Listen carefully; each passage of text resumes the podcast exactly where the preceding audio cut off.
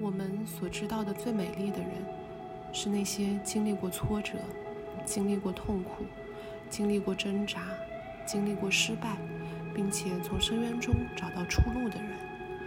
这些人有一种欣赏、敏感和对生活的理解，使他们充满同情、温柔和深切的关怀。漂亮的人不是凭空出现的。Give me five。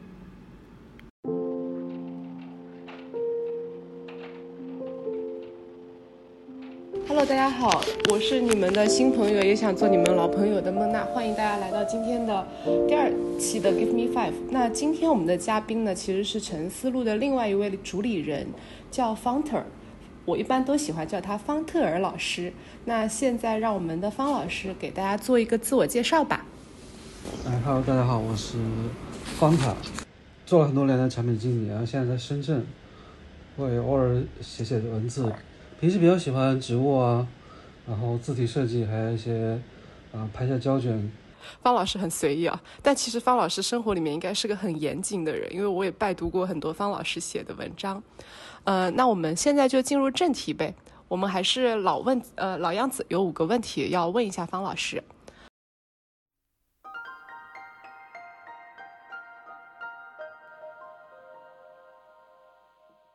呃，第一个问题的话呢，想问一下方老师，最近有什么建议值得被传递的，可以跟我们分享一下吗？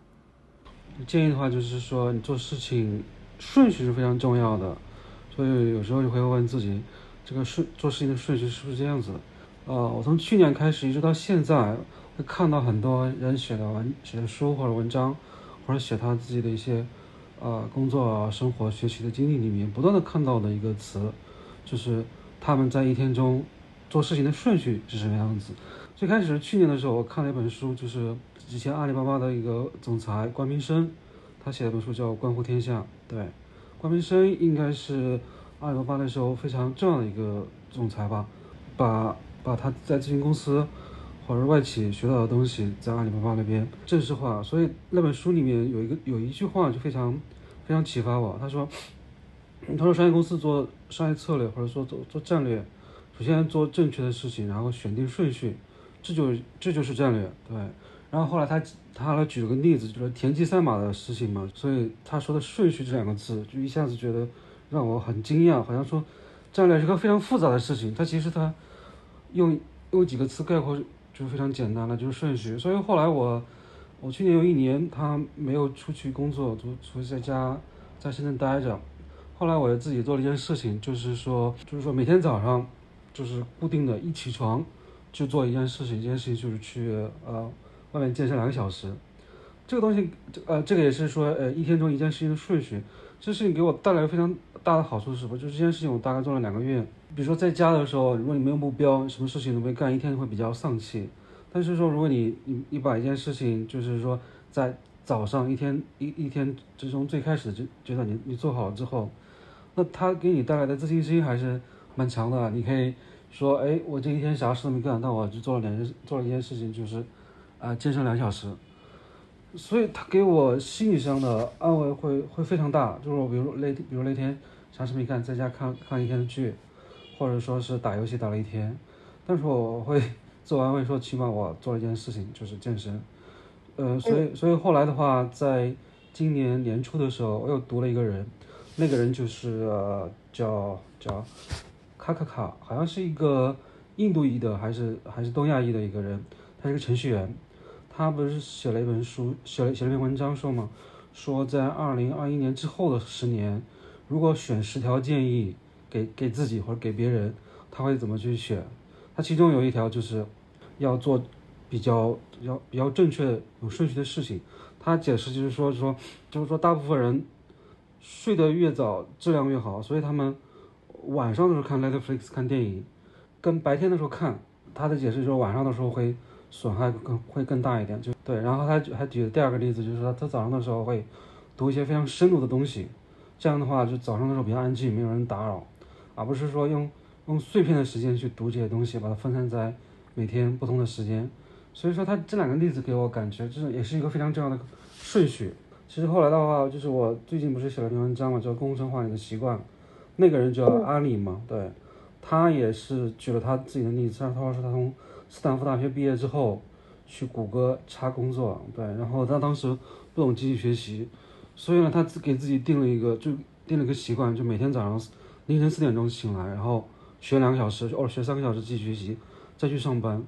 嗯，因为我刚刚听到几个关键的点，貌似大家都是在早上去做一些，比如说读书啊、锻炼啊这样的事情的。那这个正确的顺序，我们怎么去定义呢？是说早上去做这个事情就一定是正确的顺序吗？嗯，是这样子的，它是我我这地方有一个非常重要的事情，就是说你做的事情是投入投入你的时间，就专注非常有专注力的时间，你投入越多。那么这件事情它可能的效果就越好，所以说在一天之中，早上的时候可能是对大部分人来说是没有干扰的。就比如说，比如说你是父母对吧？你有小孩的，早上的时候可能在睡觉，你这这时候没人打扰你，你你没有也没有工作的事情找你，你微信这时候可能是静音的，也没有人给你发消息。对，如果你在晚上的时候，对吧？你工作有一个 bug 要处理，对吧？有也是有些人要请找找你吃饭，有的人要约你去唱歌。对吧？你可能因为这些人际关系，你可能要去做这件事情，那可能你发现你回家之后特别晚了，你这件事情又不想去做了，或者说没时间去把它完成了，可能你会觉得，哎，这一天过得不够不够完整，不够开心吧，不够有效率之类的，嗯。OK，明白了。所以其实这个东西也是可以根据自身的一个习惯来的。比如说，有一些人他就是晚上的时候精力比较充沛，那他把他比较重要的事情放到晚上去做，其实也是 OK 的。我可以这么理解吗？呃，我我我我其实呃挺不赞成这样的事这样的一个顺序的。我的我我觉得就是说，不管是啊夜猫子还是说早上的人，我觉得早上反正是是最重要的，因为早上第一个时候。它的阳光还有外面的空气，这种绿色的东西也会让你精神会比较好。但是你你你放在晚上的时候，特别是对有些精力非常旺盛的人，他放在晚上的时候，他可能一夜过去了。那我觉得这种熬夜，他对可能年轻人会好一点嘛，但对一些呃稍微上了年纪的人，那熬夜我觉得他身体也不好。所以我还是呃会非常坚持的说，早上去做这件事情是更加好的。OK，明白了。嗯，那方老师现在还有在坚持早上去做健身或者是读书的这些事情吗？啊，我早上会去读书，但健身可能就没有了。对，我最近早上都会去读一些，就是呃非常就是非常感兴趣的书吧。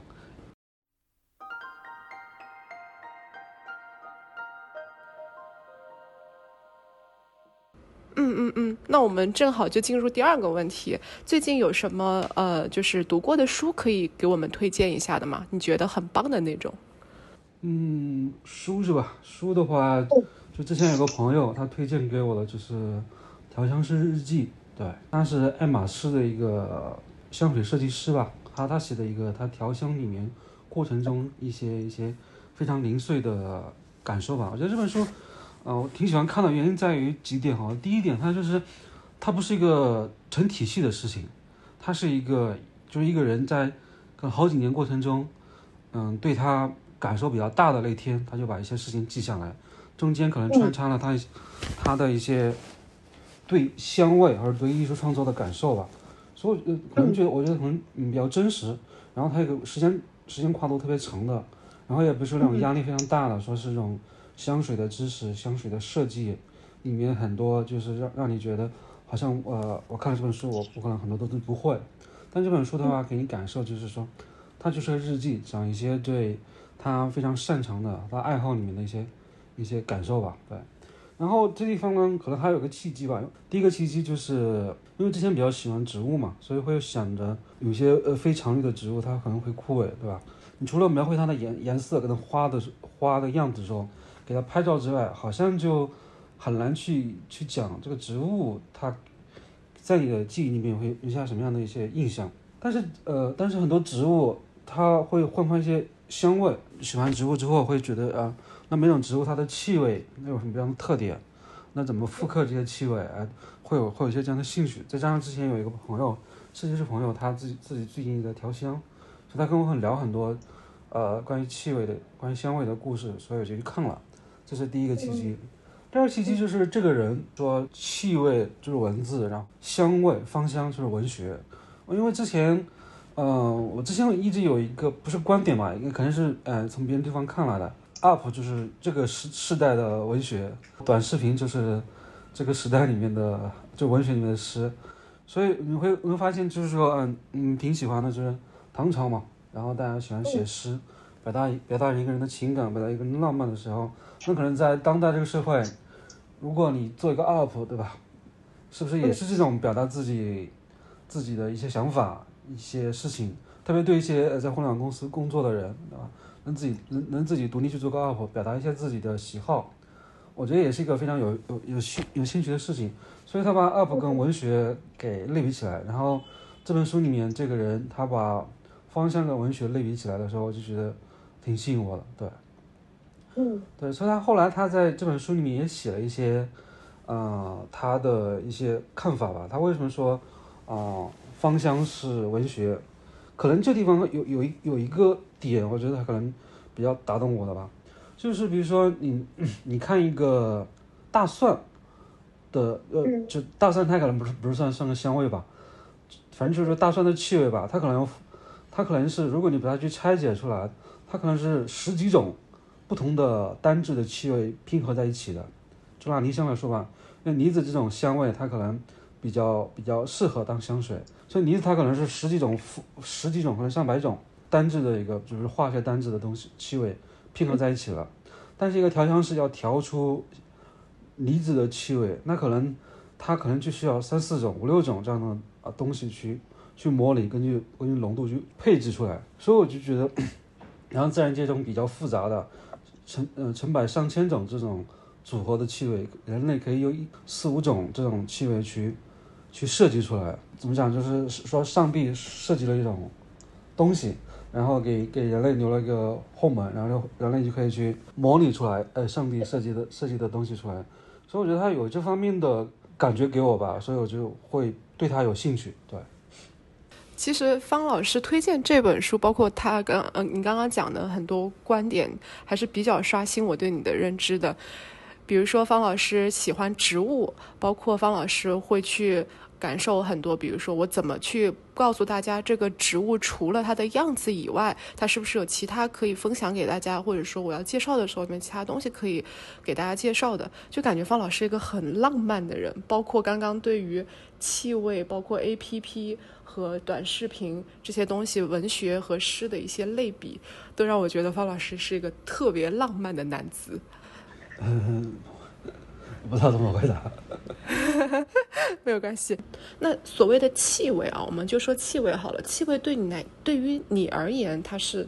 代表了什么呢？比如说，呃，我想到一个人啊，就是这个人，他可能是我的朋友，或者说是可能可能女性会比较多吧。那我可能第一个就是这种感觉，是从他身上闻到的味道，可能就是说第一个就想到的，可能就是说，呃。他大概是什么味道的？哎，但但不并不是说每个都是这样子，可能就想到这个味道是什么样子，对，然后可能说因为这个味道会比较深刻的记记住这个人，因为我我在想就是说，好像比如说你过了十几年之后，你你记住一个人的时候，你第一个想到的如果是个气味，那很快的让你的记忆会会恢复起来，嗯，然后你的声音可能可能会混淆，你觉得这个声音跟那个声音是比较像，但有可能是说这种气味在你的。什么受体里面这种这种传留的记忆可能是不是啊更久一点？但没有科学依据，我没看过。明白，因为我个人其实也是对这方面比较有兴趣，所以这个问题这个话题我们就多聊了一下。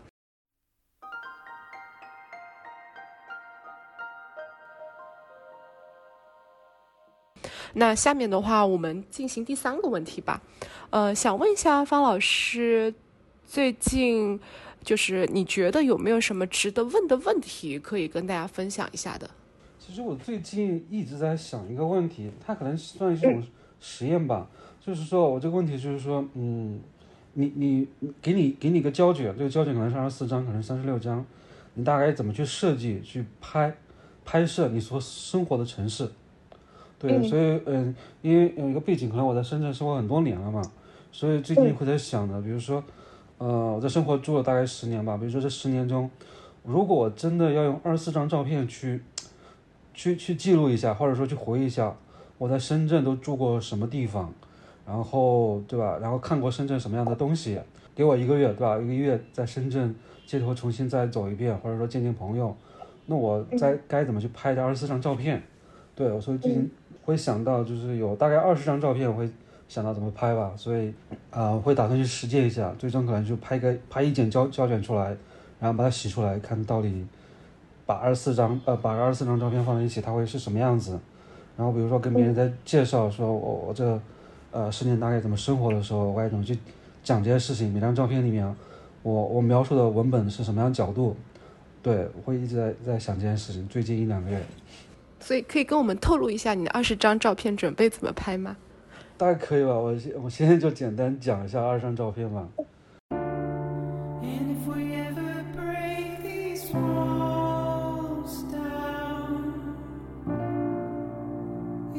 第第一张照片的话，可能就是说我会想的就是当时我大概就七呃十年前来深圳的时候，在一家公司实习，然后每天早上大概就五六点钟会坐一辆公交车。会来到这个深圳的科技园，我会把这个公交车它的来路是什么样颜色的大概拍下来，会拍这辆公交车。对，然后第二张第二张照片的话，我会拍就是说我在这家公司实习的时候呃认识的最好的三个啊两个两个同事吧，我们一个组叫青蛙小组吧，就取这个名字吧，所以具体原因不知道。这这两个人大概就代表我这这第一家公司在实习的早早期阶段比较开心的那那段就是那段生活吧。第三个，第三第三张照片的话，可能会拍我工作的一种事物，代表我从事过的行业吧。因为我有五六年吧，去做的事情都是快递，不是去送快递，主要是做一些快递的信息服务吧。所以说我可能会拍一辆那个中国邮政那个快递员他们骑的那种摩托车，然后在后后座会放两个那个绿色的那个兜子，然后装东西的。然后上面可能会印一些中国邮政的标志。第四张照片也是工作的吧，可能会拍现在这家公司的，就他们的 slogan 吧。每天日落的时候，那个太阳阳光会照着这个 slogan，slogan 对对。然后第五张照片呢，可能会拍就是食物吧。那张照片大概就是工作的前几年，会每周可能就是有两三天加班到一点点钟，然后这时候呢会跟一些同事一起去一个。啊，白石洲的大排档去吃一家叫潮汕打冷的，那个番薯粥，把这个番薯粥跟这个吃粥的一些菜会拍下来。嗯，第六张第六张照片是我最近一两年会特别喜欢去爬山，会把这这个蓝山山脚下的一些可能带有蓝山公园或者说什么某某登山口这样的标志拍下来吧。第七张照片的话就是比较喜欢去逛菜市场，有一两年会比较喜欢周末的时候去菜市场买菜。就是比如说呃蛇口市场或蛇口菜市场里面一些海鲜啊那些食物，那个卖菜的个场景给拍下来吧。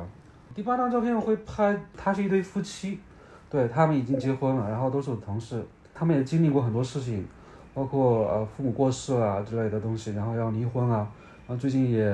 就是比较幸福，对，所以我就觉得他是一种状态吧，比如说可能是我比较想的这种状态吧，那可能把这两个人会拍下来。然后第九件事情就是。也是之前上班的时候，有一两年工作不太忙，不太忙，然后我会经常的走路上下班。上班过程中会路过深圳大学，那深圳大学里面就非常多的植物，然后就会经常干一件事情，就在路上识别这些植物和花叫什么名字。那个上班的过程会会比较比较有意思，每天都会看到新新的花跟植物，然后会看到那维基百科。然后第十个就是。我在深圳有一两年养养猫的时候，那我会去想着，就是会把一一种呃一个比特别像我猫的对猫会拍下来，因为之前的猫它已经不幸过世了，所以会会找一个特别像的像的猫，或者说也不用找特别像它的猫，会找一个朋友的猫，我会把这个猫拍下来，大概会代表就是说可能在深圳一两年，对，可以跟猫生活过的一段一段一段时间，对。然后第十一章的话就是，呃，因为特别是呃，工作不忙的时候，经常周末的时候会约些约一些同事出来喝早茶，对，所以虽然说广州喝早茶的比较多，但是深圳其实喝早茶的也挺多的。我会把深圳一家嗯，就是早茶店会会拍下来。那早茶店叫春满园吧，因为我之前会跟前面嗯、就第二章那个青蛙小组的那那两个人会经常去春满园去喝早茶，所以我就觉得他也能代表深圳，也能代表一些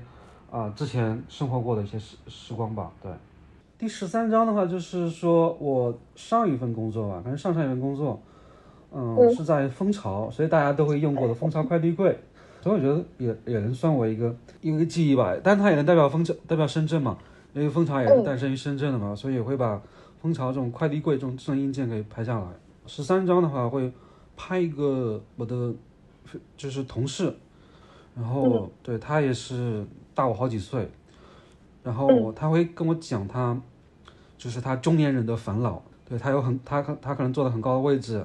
对他跟他老他他跟他老婆的一些抱一些抱怨，我会把这个人拍下来。我觉得可能是说，特别是最近一两年，我经常跟这个他看上我的 mentor，看上我的导师吧，我经常跟他去聊聊的这些事情。第十四章的话会拍就是高新园地铁站，这地铁站就是我前七年每天上班、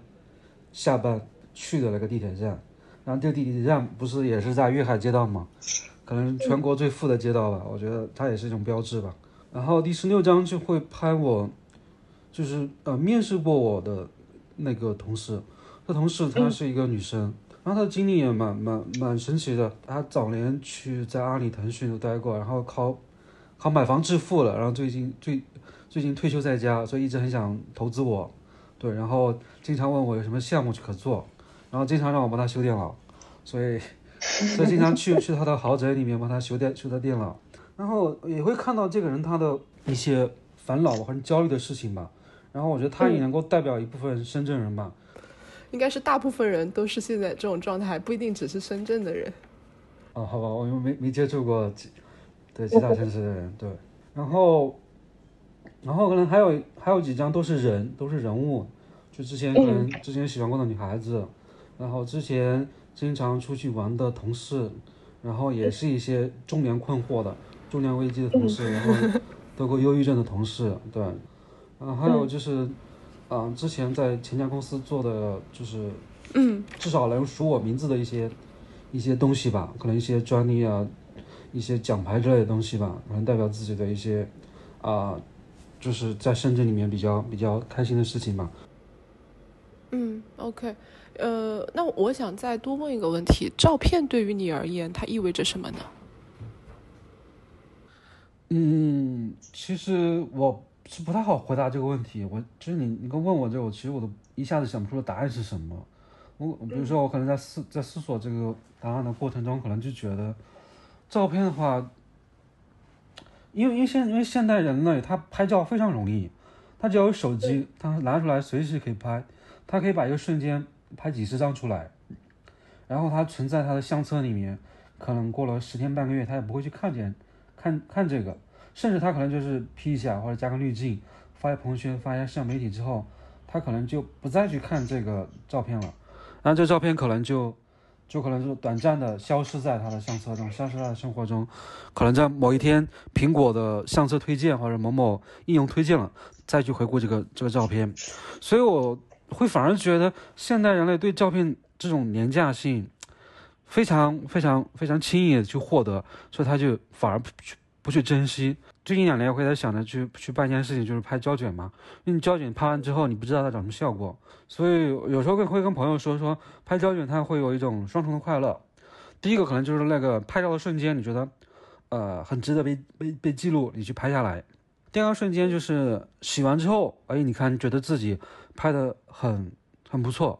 或者说颜色光影，或者说那个瞬间又让你让你回回到那个瞬间，会让你觉得呃记忆蛮深刻的。如果这这时候你的照片中有人，你会会非常想的把这照片发给你这个人，发给这个朋友或者这个人，那我觉得也会加深一些你跟这个人的交流。嗯，可能我自己的习惯吧，因为我经常跟人不怎么交流的，就是交流不多。有有时候我会借着这个契机会去跟人去交流，所以说照片它也是一种我跟别人交流的一个手段。所以说照片对我来说，大就是就是就是呃，拍照片拍照片这三这对我来说就是三个东西吧。对，这个就是记录那个瞬间。第二个就是可能希望有再能回忆起这个那个场景。第三个就是希望有跟别人去多交流吧。嗯，OK，明白。因为听起来，其实用胶卷这样的形式的话，可能会让方老师觉得这个事情变得更加的，嗯，真实。OK。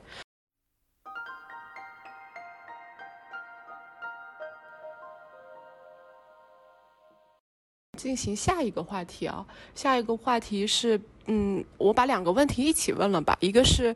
呃，最近有什么值得一看的视频？另外一个是最近有什么值得一听的播客？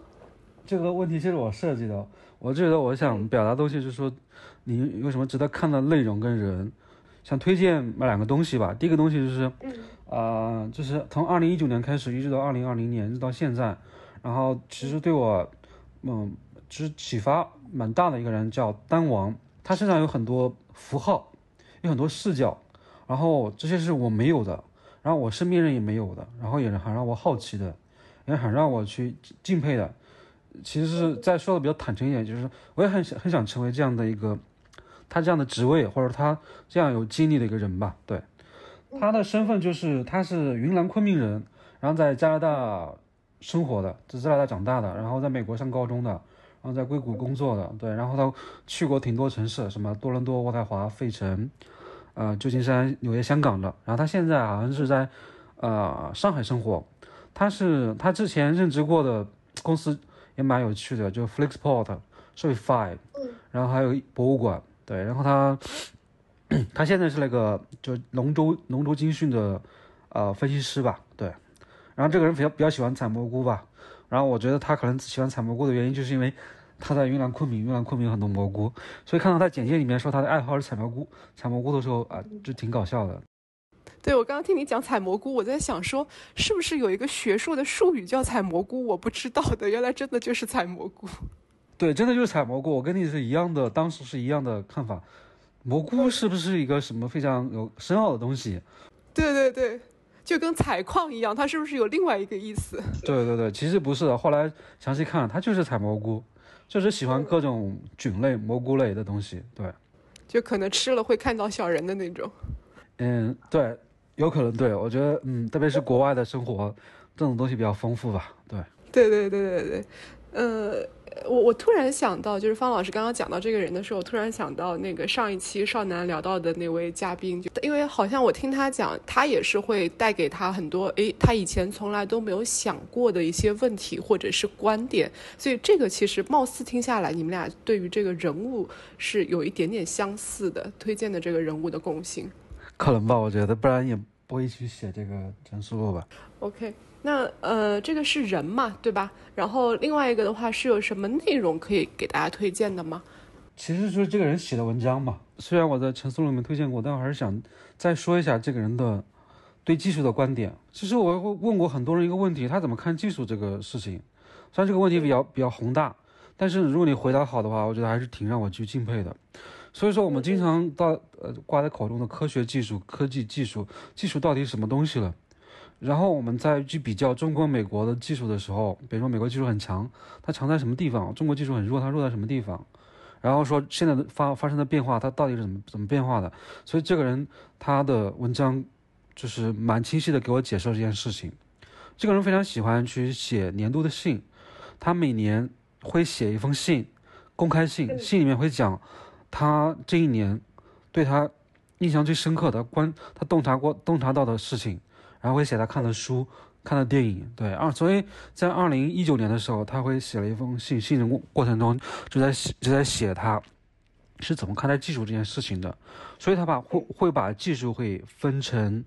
那个三个要素，对，这三个要素就是说，他他按照这三要素的话去会去拆解，然后会去对比，然后现在全球的。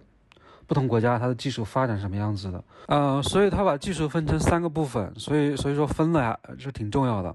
它第一个部分就是工具，就是说，啊，他拿的例子就是做菜的例子吧，就大家非常喜欢喜欢拿做菜做例子。其实这地方又会想到我去年看的一本书，这本书里面会会说，写程序，如果你去追溯它，它最最最接近生活的一个东西就是做菜。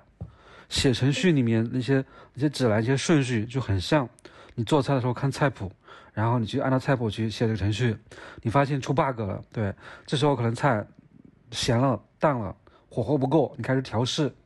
但程序好的时候，你可以不断的调试，但做菜的时候，你就浪费了一锅菜，然后再去调试，这个过程就非常相似。所以这个人 会把技术拿来拿拿，就是说做菜做这个比比喻。所以说技术分成三部分，第一部分就是工具，就是说锅呀、铲呀、炉子呀、煤气灶啊这些东西，就是你做菜的，就是这个技术的工具。对，第二个东西就是说，就是指示或者说蓝图或者说明书吧。这个东西你可以理解为是做菜的一个食谱，做菜菜谱。对，但是最难的一件事情，嗯，他把它定位成为叫过程知识，就是很多人你给他锅碗瓢盆这些东西，给他一些非常高级的厨房，又给他了食谱，对吧？你可以下载任何一个做菜的应用，或者买任何一本书，但是不是每个人都会把菜做得很好吃。对吧？是的，对，色香味俱全的。所以这中间差的是什么东西呢？所以丹王这个人会把这部分知识叫做过程知识。所以他之前举了个例子嘛，说日本有个叫叫伊势神宫的吧。所以说从一千年一一千年开始，他每隔二十年还是每隔多少年会把这个宫殿拆了，然后在旁边重重新再搭建一个，按照原样再搭建一个这个宫殿。所以说。他做这件事情呢，这个目的可能就是传承这个过程知识吧，就是趁趁这些已会搭建这个宫殿的人或者这个神社的人还没有过世的时候，领领着他的学徒把这段东西重新再做一遍，所以说在教给他们过程知识。对，然后还有个例子就是说，呃呃，之前他他在他文章里面的关心里举个例子说氢弹，说氢弹有个非常关键的技术。说，当时说当时美国已经已经没有人会了，只能从图纸上去看到看到这个制造的一个关键的技术吧。所以说，对，所以说当时上是说这个，呃，但是看到还不不会不会仍然不会去怎么造，所以在在千方百计才找到一个人，这个人可能就是还没过世的人，才会了这部分关键关键部件的制造的技术吧。也举了这个这个例子，对。啊，我突然想到一个很神奇的观点啊，就比如说我们在工作中总是会，呃，就是沉淀下很多 SOP 的流程之类的。那这个东西其实就是为了，比如说哪一天，嗯，在做这个事情中间某一个人他离职了或者怎么样了，就不会出现像刚刚我们最后说的那个例子，说我我一定要找到那个人才会知道这个事情怎么发展。但是呢，刚刚我们讲的那两个例子，一个是过程知识，比如说，呃，呃，这个这个这个菜我有菜谱了，我有我有这些器具了，但是最后每个人做出来的是不一样的。其实他可能更需要每个人去传承，去手把手的教，就很像那种匠人精神的感觉。那这两个它是有冲突的吗？那那其实我没有深就深度去思考这个问题。那如果按照这个技术的定义来说。那说，如果你通过 SOP 看到的能够学到的东西，它可能就不是一个特别有技术的一个事情了吧？如果非常有技术的事情的话，那可能就需要一个过程知识吧。那比如说你能够通过 SOP 写下的东西，那它可能就没有特别多的技术含量。那那那比如说这个份工这份工作和这个事情特别有技术含量的，那他应该就是非非我莫属，或者说类似我这样的人才 OK 的。如果我把它写下来，你就会了，那它其实是一个。技术含量非常低的一个事一件事情，所以说它拆解技术这三要素，我觉得它非常非常适用的，你可以也把这框架套到刚才你问这个问题里面去，你可以去思考，就是说我们工作过程中哪些是过程知识，这些知识呢需要你演练一遍过之之后，别人才能学到的东西。明白，所以当一个人身上他具备的过程知识越多的时候。可能也就代表你这个人的竞争力越强，我可以这么理解吗？嗯，我我觉得你可以这么理解，对。OK，明白了。那其实今天跟方老师聊的也很开心，我我也是第一次跟方老师语音沟通这件事情。嗯，那我们再稍微回到最早方老师自我介绍的时候，我刚刚差一点点就忘了说，我一定要介绍一下方老师，其实是我们这一次我呃 Give Me Five 这个栏目这五个问题就我们为什么会做这个栏目？最早在沉思录里面，其实就是方老师发起的嘛。所以这个事情，我觉得还是我要稍微强调一下的。那也非常感谢方老师今天的分享。方老师还有什么要跟大家说的吗？祝大家周末快乐，对吧？今天周五了。嗯嗯，那可能这个视频发出来的时候就已经周六了。那就意思就是大家每天都可以过周五，周五是一周中最开心的时刻。好的，那谢谢方老师。那今天我们的 Give Me Five 就到此结束啦，然后也非常期待我们下一期再见。好的，拜拜。